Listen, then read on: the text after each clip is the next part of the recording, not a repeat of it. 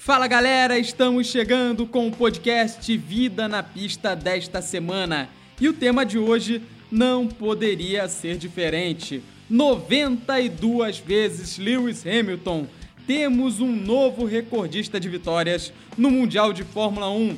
Hamilton venceu o Grande Prêmio de Portugal e superou Michael Schumacher que fica com 91 vitórias. No programa de hoje, eu selecionei cinco momentos, cinco vitórias marcantes dentre as 92 que Hamilton já conquistou e vamos hoje relembrar de cada uma delas aqui no Vida na Pista.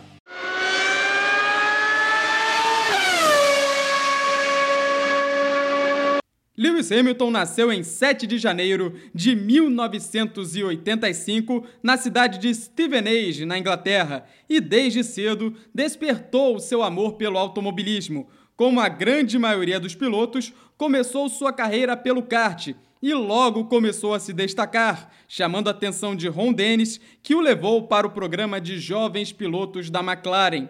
O auge de sua carreira como jovem piloto aconteceu no ano de 2006, quando foi campeão da GP2 Series, atual Fórmula 2. Para o ano seguinte, ele ganhou a árdua missão de correr na equipe McLaren de Fórmula 1, ao lado do então bicampeão Fernando Alonso. Se esperava que Hamilton, um jovem piloto, fizesse um ano de transição até nos anos seguintes finalmente disputar o título. Não foi o que aconteceu. Nas cinco primeiras corridas de Hamilton na Fórmula 1, marcou pódio em todas elas, assumindo a liderança do campeonato daquele ano. Faltava a vitória, que insistia em bater na trave várias vezes naquele ano, até que no Grande Prêmio do Canadá, corrida que ficou marcada pelo fortíssimo acidente do polonês Robert Kubica, Lewis Hamilton finalmente recebeu a bandeira quadriculada em primeiro lugar, conquistando o primeiro dos 92 triunfos de sua carreira. Recentemente, no Vida na Pista, a gente relembrou desse episódio da carreira de Hamilton no quadro Recriando Narrações. Hoje, vamos trazer a narração de Sérgio Maurício pelo Sport TV da corrida canadense daquele ano. Vamos relembrar esse momento? Então, pode rodar. E olha, tanto o Alonso, o, o Raikkonen estão mais lentos agora com o pneu super macio. E o Vurs, depois que tomou aquela, aquela pregada por trás do speed, ficou com o aerofólio quebrado a corrida inteira, não foi trocado. Ele está com o aerofólio quebrado. O que mostra que realmente aí a pressão aerodinâmica é desprezível. Vem Hamilton para a primeira vitória dele na Fórmula 1. Lewis Hamilton vence. Nick Raikkonen em segundo, Alex Van der Vurs em terceiro. 1 hora 44 minutos, 11 segundos, 292 milésimos. Lewis Hamilton. O Hamilton fez uma primeira metade da temporada de 2007 maravilhosa. Uma pena que a juventude, a inexperiência, além de uma rusga com Fernando Alonso, que resultou no escândalo do Spygate da McLaren, acabaram fazendo com que Hamilton perdesse desempenho na segunda metade do ano e perdesse o título por apenas um ponto para Kimi Raikkonen da Ferrari.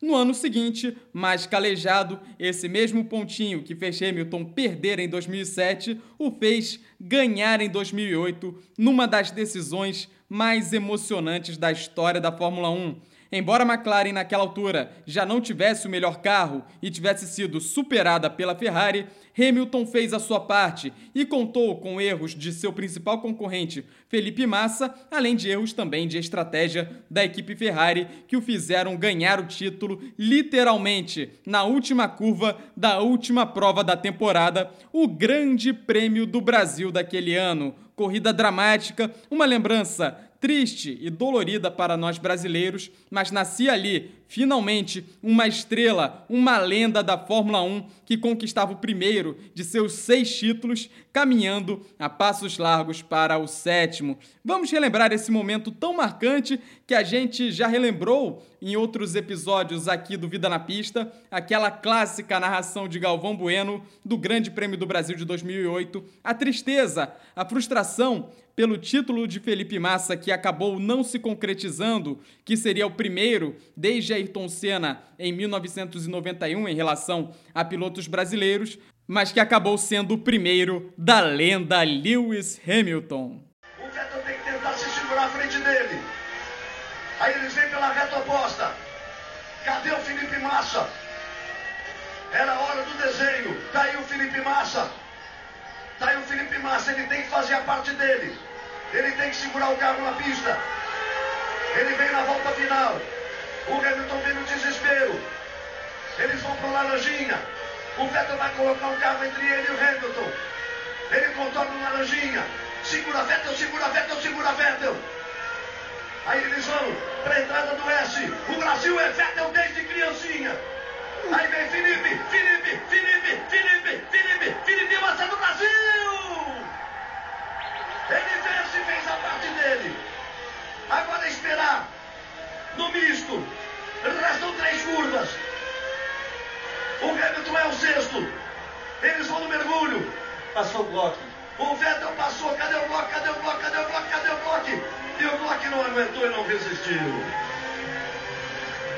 Na última curva. Na última curva. Massa, Alonso, Raikkonen, Vettel e Hamilton é campeão. Brasil!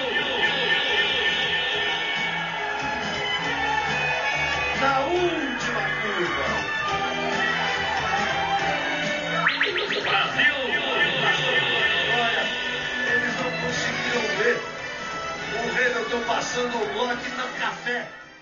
E que honra para Lewis Hamilton ter sido campeão ao som do clássico tema da vitória que embalava as vitórias brasileiras na Fórmula 1. A partir de 2009, a McLaren teve uma queda drástica no seu desempenho, mas ainda assim, daquele ano até 2012, Hamilton ainda brigava por vitórias, ganhou várias corridas e chegou até a incomodar na luta pelo título em 2010, mas não conseguia ser páreo, principalmente para o Red Bull de Sebastian Vettel. A partir de 2013, uma mudança drástica na carreira de Hamilton. Ele trocaria a então vitoriosa McLaren pelo projeto da Mercedes, que, embora já tivesse conquistado algumas vitórias, não era visto com tão bons olhos assim pelo universo da Fórmula 1. Mas essa provou ter sido a escolha mais acertada da história da Fórmula 1. Se em 2013 Hamilton ganhou apenas uma corrida num ano de adaptação, 2014, com a chegada do novo regulamento,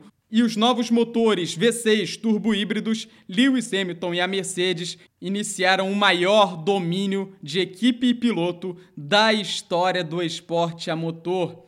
Lewis Hamilton foi absoluto naquele ano e na última corrida daquela temporada, com pontuação dobrada em Abu Dhabi, venceu com autoridade, derrotando seu então companheiro de equipe, Nico Rosberg, numa emocionante decisão de campeonato. Vamos relembrar a narração de Galvão Bueno para aquela corrida, que inclusive teve um segundo lugar de Felipe Massa, que estava correndo muito bem naquela época pela equipe Williams e chegou até mesmo a assustar Hamilton na briga pela vitória naquela corrida que foi a última de 2014. Aí vem Hamilton, para a vitória. Felipe Massa, três segundos atrás dele, ele vai fazer para a esquerda agora. Tem mais duas curvas para receber a bandeirada. Felipe está ali atrás. Aí vem Lewis Hamilton para vencer, para receber a bandeirada, para vencer a corrida, a última do ano, para ser o grande campeão. Aí vem ele para apontar na reta. Lewis Hamilton, a bandeira quadriculada. Lewis Hamilton vence a campeão do mundo. Felipe Massa do Brasil chega em segundo e chega pertinho. Dois segundos e meio atrás. Festa do irmão, festa da namorada, festa do pai, festa dos amigos, festa da família Hamilton esse lindo lugar construído aqui no deserto em Abu Dhabi. Nem só de vitórias e títulos é feita a carreira de um grande herói do esporte. Tem que ter momentos de superação e tem que ter cabeça no lugar. E a grande prova disso na carreira de Hamilton aconteceu em sua corrida de casa, no Grande Prêmio da Inglaterra deste ano.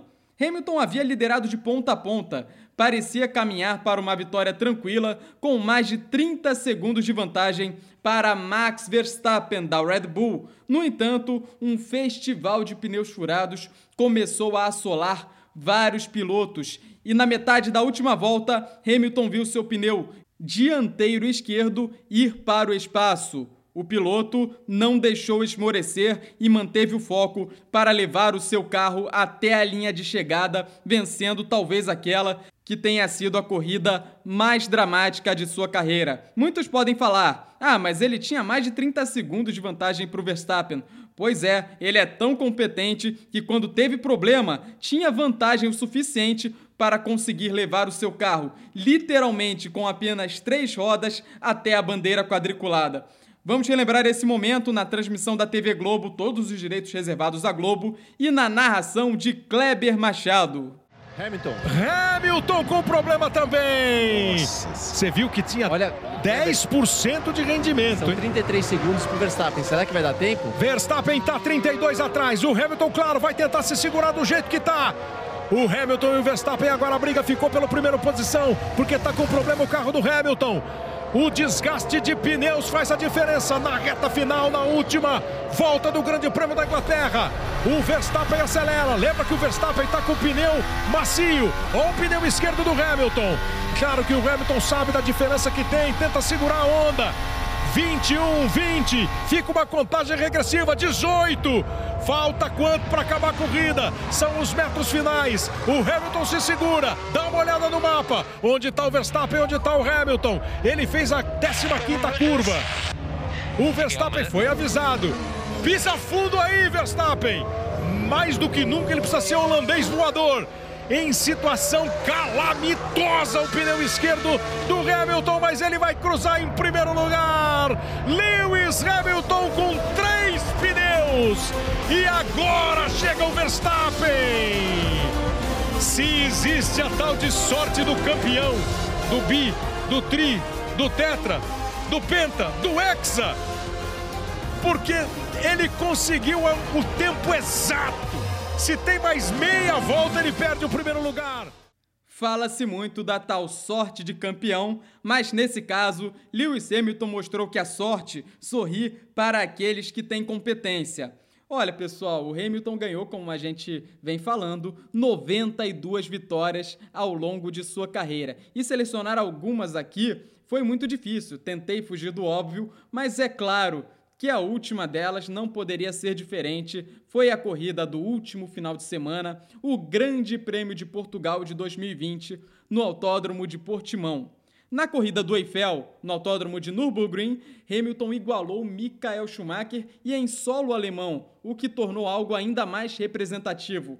Para Portimão, vinha a expectativa de Lewis Hamilton finalmente superar esse recorde. Ele marcou a pole position, no treino classificatório de sábado. Só que na corrida, Hamilton caiu para terceiro lugar na largada. Ele perdeu a posição para seu companheiro de equipe, Valtteri Bottas, e Carlos Sainz da McLaren, o Sainz que inclusive liderou o começo da corrida. Aí você pode até ter pensado, vai ficar para o Grande Prêmio da Emília-Romanha no próximo final de semana. Mas Lewis Hamilton mostrou novamente por que é o melhor piloto de todos os tempos, pelo menos em números, já que ele tem seu sétimo título título muito bem encaminhado. Ele manteve a cabeça no lugar. Primeiro, ultrapassou Carlos Sainz, que àquela altura já havia perdido a liderança, para Valtteri Bottas e manteve, fazendo volta mais rápida atrás de volta mais rápida, até ultrapassar o seu companheiro Bottas na reta dos boxes. E não pense que o finlandês fez jogo fácil porque era companheiro de equipe, o segundo piloto ali deixando o campeão passar. O Bottas fechou a parte de dentro, obrigando Hamilton a fazer a ultrapassagem com asa móvel aberta pela parte de fora da reta principal do Autódromo de Portimão. E daí, senhoras e senhores, mais um passeio do piloto britânico até a vitória receber a bandeira quadriculada com 25 segundos de vantagem para Valtteri Bottas para se consagrar como piloto com maior número de vitórias de todos os tempos. Podem falar, ah, mas ele tem o melhor carro. Pois é, gente. O melhor carro, quem sempre tem, é o melhor piloto. E se o carro é bom, é porque o piloto é quem faz o carro ser bom, ajudando no acerto, ajudando na própria construção do carro, dando seu toque para o monoposto. E o Bottas tem o mesmo carro de Lewis Hamilton, não é mesmo? Vale a gente sempre lembrar desse detalhe. Vamos colocar a narração dessa vitória, narração brilhantemente feita pelo Eduardo Silva, da Rádio Esporte Metropolitano, corrida que eu tive a honra de comentar. E como eu disse na transmissão, nós somos privilegiados por estarmos vendo a história acontecer solta a narração do Eduardo Silva e depois a gente volta para comentar mais um pouquinho sobre o Grande Prêmio de Portugal. Passagem em cima do Sérgio Pérez, que cai para a sétima posição na última volta. E a gente vai vendo agora Lewis Hamilton apontando para ser o maior vencedor de grandes prêmios da história da Fórmula 1. Lewis Hamilton vence o Grande Prêmio de Portimão. Lewis Hamilton, o inglês maior vencedor de corridas de todos os tempos. 92 vitória do Lewis Hamilton. Hamilton da Mercedes vence o Grande Prêmio de Portugal. Que privilégio, senhoras e senhores, poder transmitir, poder ter transmitido ao lado do Eduardo Silva pelo Esporte Metropolitano esse momento histórico para o automobilismo mundial. A corrida ainda teve Valtteri Bottas chegando na segunda colocação e Max Verstappen fechando o pódio. São os três principais pilotos da temporada que se revezam ali nas três primeiras colocações, geralmente nessa ordem: Lewis Hamilton absoluto na frente, Valtteri Bottas que tem também o melhor carro em segundo e Max Verstappen em terceiro. O Leclerc chegou na quarta colocação, um ótimo resultado na Ferrari que tenta ressurgir na briga pela terceira colocação no campeonato de construtores. O Leclerc que pulou para quinto no campeonato, a gente vai trazer já já a classificação. E a Ferrari segue em sexto, dependendo aí de uma melhor pontuação do Sebastian Vettel, que não se encontrou de forma alguma com o carro modelo 2020. Pierre Gasly conseguiu um excelente quinto lugar com a AlphaTauri, o Gasly mostrando cada vez mais que merece um carro de ponta para o próximo ano. O Carlos Sainz, que liderou a primeira parte da corrida, as primeiras seis voltas, chegou em sexto. O sétimo foi Sérgio Pérez, que chegou a cair para o final do pelotão após um toque com Max Verstappen. Ótima corrida de recuperação do Pérez. Oitavo Esteban Ocon, nono para Daniel Ricciardo e Sebastian Vettel fechou a zona de pontuação. O campeonato segue com liderança isolada de Hamilton, seguido por Valtteri Bottas, Max Verstappen, quarto lugar para Daniel Ricciardo, quinto para Charles Leclerc. Entre os construtores, a Mercedes segue liderando isolada, seguido pela Red Bull, a briga interessantíssima pela terceira colocação, separadas por apenas seis pontos a McLaren, a Racing Point e a Renault. A Ferrari ainda está em sexto no campeonato, seguida pela AlphaTauri, Alfa Romeo, Haas e a Williams, que ainda não conquistou nenhum pontinho nesta temporada. A Fórmula 1 volta já no próximo final de semana com o Grande Prêmio da Emília-Romanha, marcando o retorno de Imola ao calendário da Fórmula 1 nesta temporada bem diferente, bem atípica por conta da pandemia e, é claro, com transmissão ao vivo da Rádio Esporte Metropolitano. So box, box, box. E saiu campeão neste final de semana. Scott Dixon, seis vezes campeão da Fórmula Indy. Ele chegou em terceiro lugar na corrida final da temporada nas ruas de São Petersburgo, que acabou excepcionalmente encerrando o campeonato da Fórmula Indy esse ano. São Petersburgo, que geralmente cedia a abertura do campeonato, ano que vem, em março, é esperada para sediar a abertura, caso tudo dê certo, caso a pandemia já esteja controlada. Agora falando um pouquinho da corrida deste ano, Joseph Newgarden foi o vencedor, o piloto da Penske, campeão de 2019, era o único que tinha ainda chances matemáticas de conquistar o título, mas o Dixon, que fez um começo de temporada incrível, ganhando quatro corridas em sequência, conseguiu acumular uma grande quantidade de pontos, fazendo com que ele precisasse apenas de um nono lugar para ser campeão, nem precisou tudo isso, ele foi terceiro colocado e garantiu seu sexto título 2003, 2008, 2013, 2015, 2018 e 2020, seis vezes Scott Dixon, o piloto da Chip Ganassi, se colocando cada vez mais entre os maiores nomes da Fórmula Indy na história. Já em relação à corrida, ficou aquela sensação de que poderia ter sido muito melhor do que realmente foi. A gente tinha nas três primeiras colocações o trio da equipe Andretti, Alexander Rossi, Colton Herta e James Hinchcliffe. Os três cometeram erros capitais fazendo com que a vitória escorresse pelos dedos. De cortesia ainda, Marco Andretti também acabou batendo, se envolvendo em acidente. A quadra da Andretti tendo um final de semana para esquecer. O melhor piloto da equipe acabou sendo o veteraníssimo Ryan Hunter Ray, que chegou na quinta colocação. E aí fica aquele apelo. Eu acho que uma final de campeonato, claro, São Petersburgo é um circuito super interessante. Nos últimos anos, a final vem acontecendo em circuitos mistos, desde 2015, primeiro Sonoma e até o ano passado Laguna Seca, que é um circuito tradicional também. Mas a decisão da Fórmula Indy tem que ser em oval, não adianta. O oval traz mais emoção e falam muito das bandeiras amarelas. Nessa corrida de domingo, acabou tendo mais bandeiras amarelas até mesmo do que muitas corridas em ovais. Muitos pilotos errando, muitos acidentes aconteceram e a prova toda hora sendo interrompida acabou fazendo ficar a impressão de que a corrida poderia ter sido muito melhor do que realmente foi. E aí eu sempre lembro com muita dor no coração que o oval de Fontana, um oval maravilhoso de duas milhas, foi praticamente construído para sediar a final da Fórmula Indy e hoje em dia a categoria sequer corre mais lá e os ovais perdendo espaço gradativamente na categoria. Eu não vejo isso com bons olhos, mas é um assunto para outro podcast. Fique atento aqui no nosso canal do Vida na Pista, porque em breve vamos trazer uma retrospectiva da Fórmula Indy e as expectativas da categoria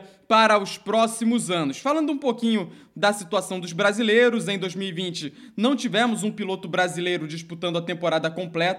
O Felipe Nasser iria correr a prova de São Petersburgo lá no começo da temporada, mas acabou não o fazendo por conta do adiamento e ele por conta de patrocínios também, a equipe Carlin, que era por onde ele correria, não vive um bom momento financeiro, não apareceu na corrida deste final de semana. Tony Canaan correu apenas os ovais pela equipe Foyt, ele busca ainda um acordo com outra equipe nos mesmos moldes para o próximo ano e o Hélio Castro Neves, que fez as 500 milhas de Indianápolis pela Penske e a rodada dupla no misto de Indianápolis pela equipe McLaren, ainda busca um cockpit para correr a temporada completa no ano que vem. O Matheus Leite, que até 2019 corria pela equipe Foyt ao lado do Tony Canaan, corre por fora em busca de um lugar para correr a temporada de 2021, mas até o momento nada acertado. Fica a expectativa, a gente segue acompanhando aqui no Vida na Pista a situação dos pilotos brasileiros para a Fórmula Indy na próxima temporada.